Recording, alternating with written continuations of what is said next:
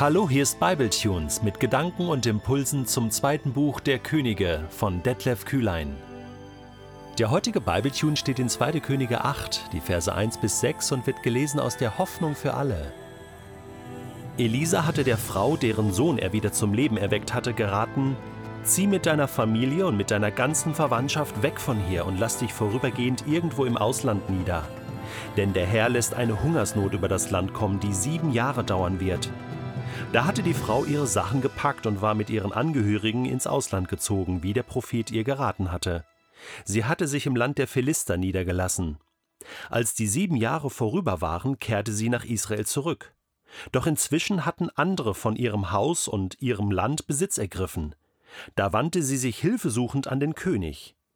Als sie an den Hof kam, unterhielt der König sich gerade mit Elisas Diener Gehasi. Der König hatte ihn gebeten, ihm von allen großen Taten des Propheten zu berichten. Gerade als Gehasi erzählte, wie Elisa den toten Jungen wieder zum Leben erweckt hatte, kam die Frau herein und bat den König, ihr im Rechtsstreit um ihr Haus und ihre Felder zu helfen.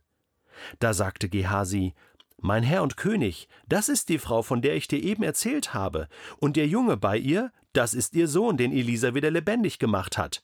Stimmt das? fragte der König die Frau, und sie erzählte ihm noch einmal alles.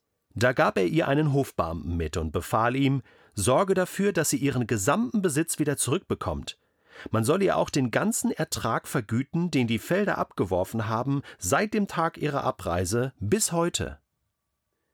Viele Menschen suchen die Gunst des Herrschers, doch der Herr allein verschafft einem Recht. Sprüche 29, Vers 26. Ist es nicht so? Wir suchen die Gunst eines Menschen, der Macht hat, der Möglichkeiten hat, der finanzielle Mittel hat. Und wir suchen seine Gunst, wir suchen seine Aufmerksamkeit und denken, dass wir davon profitieren können.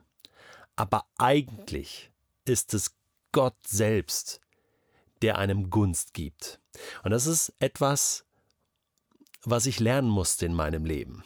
Denn ich ticke natürlich genauso.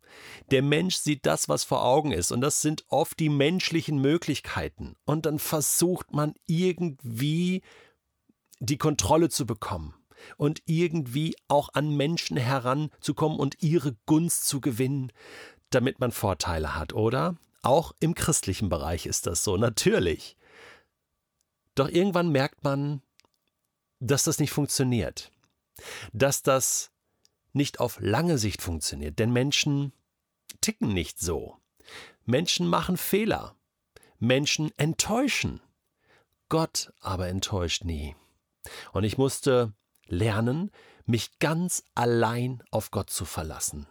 Auch wenn ich durch bestimmte Beziehungen zu Menschen gewisse Vorteile gesehen habe. Mich ganz auf Gott zu verlassen, still zu sein, abzuwarten und zu sagen, Gott, Entweder machst du die Tür auf und dann ist sie auf, oder du machst sie zu und dann bleibt sie zu. Und da kann ich auch nichts dran ändern. Die Gunst Gottes zu bekommen, die Gunst Gottes zu haben, die Hand des Herrn war über Josef, so lesen wir. Das ist das Beste, was einem Menschen passieren kann. Wenn das da ist, die Hand Gottes über dein Leben, die segnet und beschützt, dann hast du gewonnen. Dann ist alles möglich. So war es im Leben von Josef, der im Gefängnis saß. Und natürlich konnte er Träume deuten und der Pharao hat's mitbekommen und dann kam er raus aus dem Gefängnis. Aber Moment, woher hatte er die Gabe? Wer hat sich dann daran erinnert und konnte dann später dem Pharao das sagen, dass er jemanden kennt, der Träume deuten kann? Hallo, das sind doch Dinge, da muss doch Gott mithelfen. Da reichen menschliche Beziehungen oder Vitamin B, wie wir manchmal so sagen, nicht aus.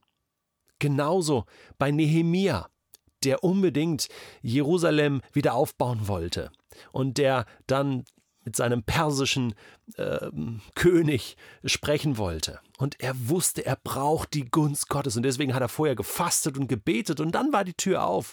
Und dann kam die Gunst des Königs dazu, weil Gott die Situation einfach gelenkt und geführt hat und für offene Türen gesorgt hat. Das ist ein ganz tolles Thema und ein wichtiges Thema, dass wir uns auf Gott allein verlassen, der für Recht sorgt. Dass wir um die Gunst Gottes ringen, um die Gunst Gottes beten, denn er möchte segnen. Er möchte seine Gunst seinen Kindern geben. Und weißt du, diese Frau aus Schunem, diese Frau aus Schunem, hier in der äh, Hoffnung für alle ist das betitelt mit König Joram verhilft der Frau aus Schunem zu ihrem Recht. Ich würde sagen, äh, jein. Ja und nein. Äh, es ist schlussendlich Gott, der diese Frau segnet. Ich meine, was hat diese Frau aus Schunem erlebt? Elisa hat ihren Sohn wieder zum Leben erweckt.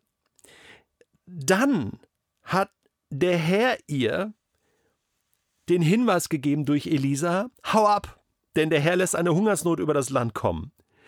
Dann ist sie ins Ausland gezogen und hat die Hungersnot super überlebt, bei den Feinden, bei den Philistern, kommt zurück und bekommt jetzt schlussendlich ihr Land zurück, ihr Haus zurück und sogar das, den ganzen Ertrag der letzten sieben Jahre. Das ist ja Wahnsinn. Ich meine, das ist ja Segen hoch zehn, oder?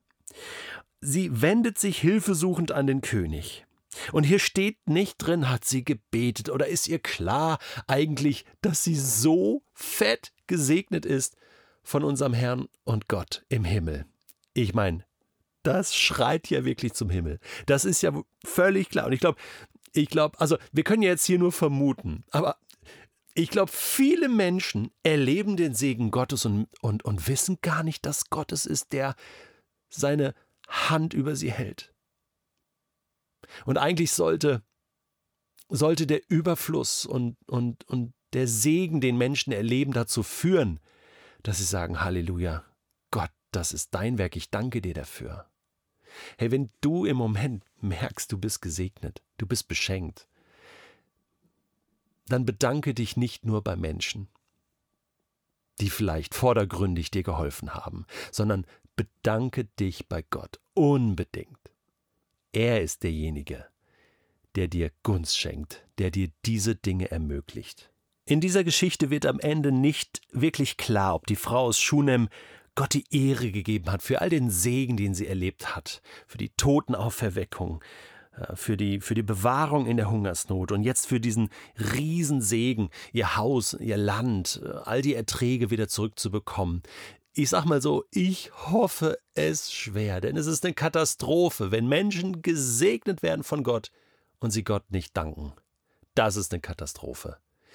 Ähm, es heißt im Psalm 103, Lobe den Herrn meine Seele und vergiss nicht, wie viel Gutes er dir getan hat. Es ist mal wieder Zeit, es ist mal wieder dran, egal ob es dir gerade super geht und du die Gunst Gottes erlebst oder ob es auch nicht so gut läuft. Vielleicht bist du gerade krank oder hast äh, gerade was Schweres äh, erlebt oder zu tragen. Oder es läuft auch beruflich nicht so gut oder familiär und dann misslingen dir Dinge und vielleicht, äh, ja, ist es auch so, dass du Fehler gemacht hast und hast jetzt wie mit den Konsequenzen zu tun. Lobe den Herrn, meine Seele. Und, und fang jetzt nicht an zu verzweifeln. Gott ist mit dir. Gott meint es gut mit dir. Und auch in dem ist er gnädig. In dieser dummen Situation ist er trotzdem noch gnädig mit dir. Hörst du? Gib nicht auf.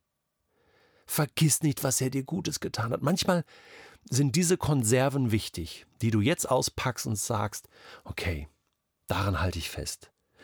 Gott ist gut und er hat mir auch schon viel Gutes getan. Und ich vertraue gerade jetzt nicht auf die Gunst von Menschen, egal wer es ist, sondern ich vertraue darauf, dass der Herr allein mir Recht verschafft und mir wahre Gunst geben kann. Du, das wünsche ich dir von ganzem Herzen.